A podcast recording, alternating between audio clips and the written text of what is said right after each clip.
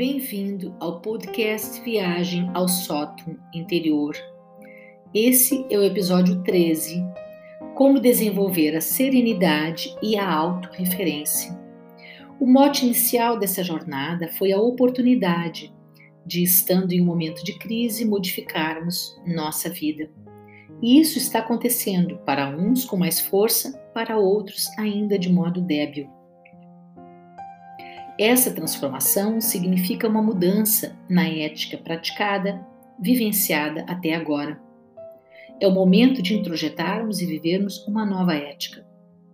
Essa necessidade tem partido de fora para dentro, inicialmente. Por conta dos riscos de contaminação, temos todos que adotar procedimentos de higiene para nos proteger e também para proteger o outro. Somos obrigados a usar máscaras em locais públicos, higienizar mãos antes de entrar, por conta da situação pandêmica em que vivemos. Este cuidado talvez seja novo para muitos de nós. Pensar no outro e agir com vistas à prevenção de algo cujo resultado não podemos ver de imediato. Ou seja, agir baseados no dever que temos como seres humanos de solidariedade, de cuidados uns com os outros, mas que até então não praticávamos. A ética usual é a ética oportunista, quando convém.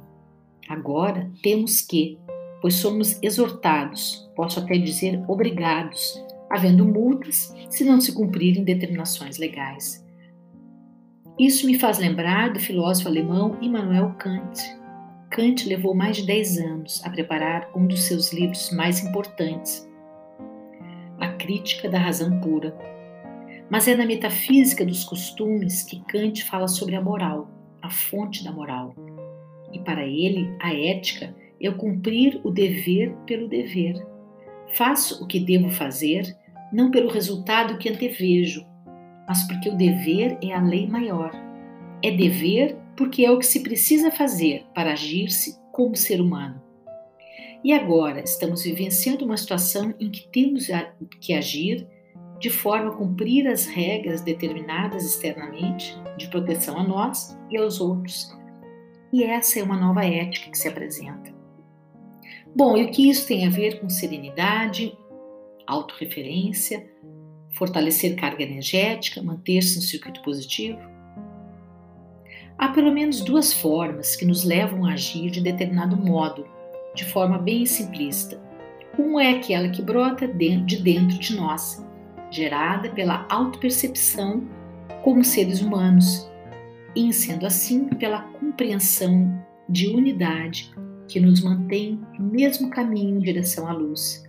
E quando desenvolvemos essa compreensão de que estamos juntos, de que não há qualquer separatividade, a ética, o comportamento baseado no nosso dever como seres humanos, é fruto dessa compreensão. É originado do nosso próprio desejo de fazer o que deve ser feito, simplesmente, sem apego a qualquer resultado. Na verdade, o resultado é a satisfação de ter feito o que se deveria fazer. Por outro lado, quando não adquirida esta compreensão, quando não há esse movimento de dentro para fora, somos forçados a agir, ou seja, o comportamento é resultado de uma obediência a algum preceito externo, e como tal não estará introjetado, podendo acontecer ou não. Se não há vigilância, se não há multa, não se cumpre, não se obedece, não se age como deveria. Bom, no primeiro caso, estarei mais próximo de desenvolver outras virtudes, porque o senso de dever me coloca em um lugar de liberdade. Liberdade porque faço o que devo, porque quero, porque sei que é assim que deve ser, se quiser caminhar para o aperfeiçoamento como pessoa. É atribuída ao filósofo grego Sócrates a seguinte frase: Melhor sofrer uma injustiça do que cometê-la. Este pensamento traz a serenidade de ter se mantido no caminho, o que suplanta a dor da injustiça.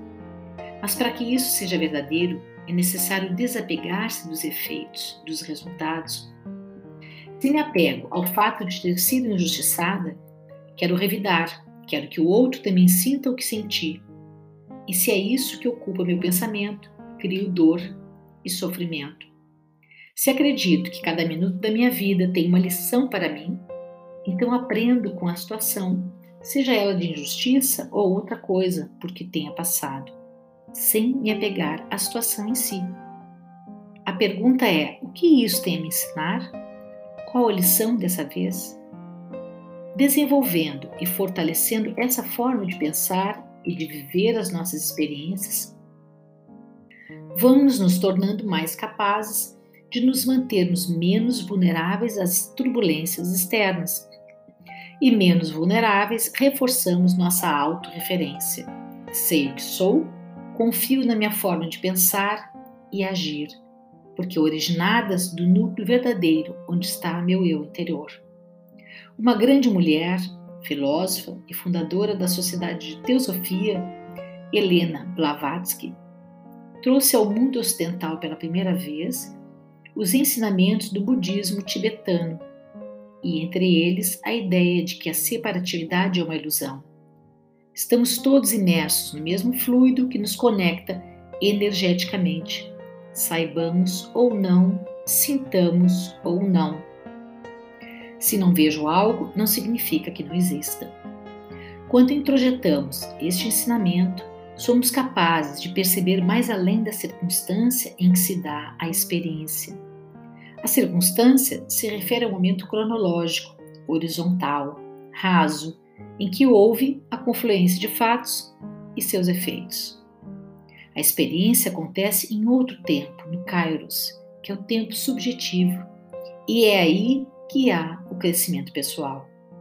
Bom, e aí? No dia a dia, nos relacionamentos que temos com familiares, parceiros, amigos, como isso se manifesta? Cada um de nós revela o que tem. Derrama no outro o que tem dentro de si.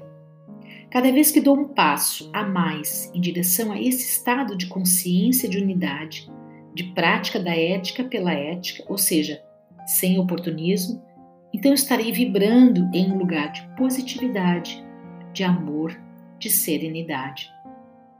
E terei afinidade com quem estiver neste lugar também. Portanto, não é preciso se preocupar com aqueles que nos convidam a entrar em relações neuróticas. Basta estar vibrando em outro plano. Conhece alguém que não multiplica fofoca, que não dá retorno algum quando alguém faz algum comentário maldoso ou coisa desse tipo, depois da primeira ou segunda vez, não vai mais ser procurado para esse tipo de conversa. O interlocutor fofoqueiro precisa de quem jogue o mesmo jogo.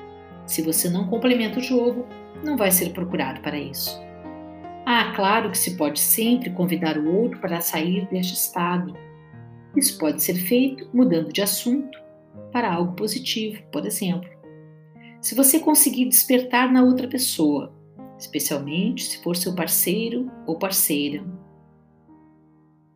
a ideia de que o relacionamento pode ser mais leve, mais amoroso, de crescimento e não de dor simplesmente, que há um núcleo onde reside o afeto verdadeiro, pode ser que o outro aceite. Há muitos profissionais de saúde mental aptos a ajudar a trilhar esse caminho.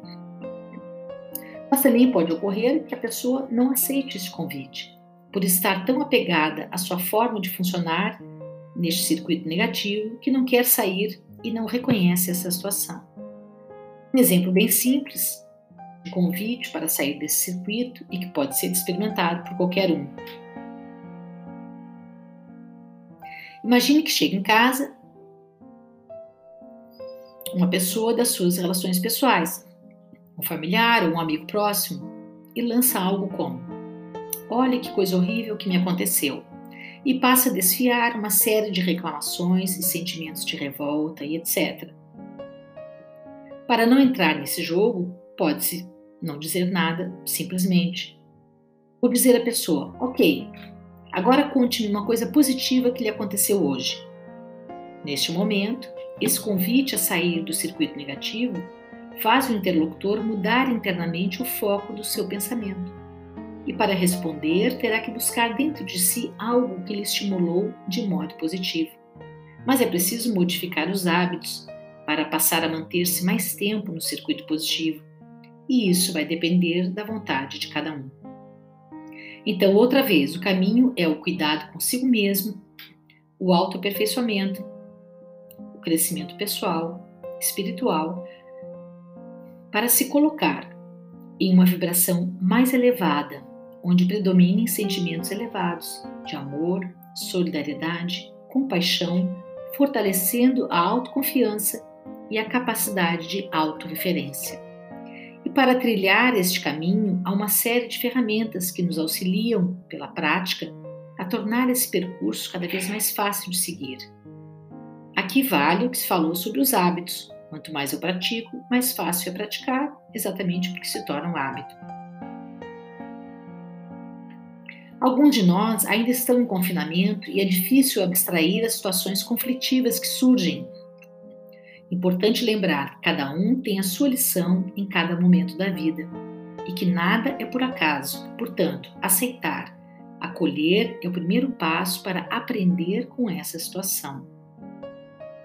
É claro que não é fácil, porque precisamos fazer algo que não estamos habituados a fazer, que é serenar nosso diálogo interno aqueles macaquinhos que ficam pulando dentro da nossa cabeça, aquela conversa sem fim que acontece dentro de nós.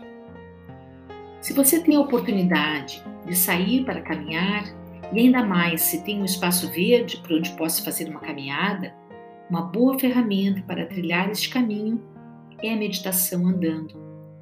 Escuto muitas pessoas dizerem que não conseguem meditar, que são agitadas demais e não dá para ficar imóvel. Se você é uma dessas pessoas que gostariam de meditar, mas não consegue ficar parado, poderá experimentar um tipo de meditação que é a meditação andando. A meditação andando é o exercício da presença enquanto você caminha.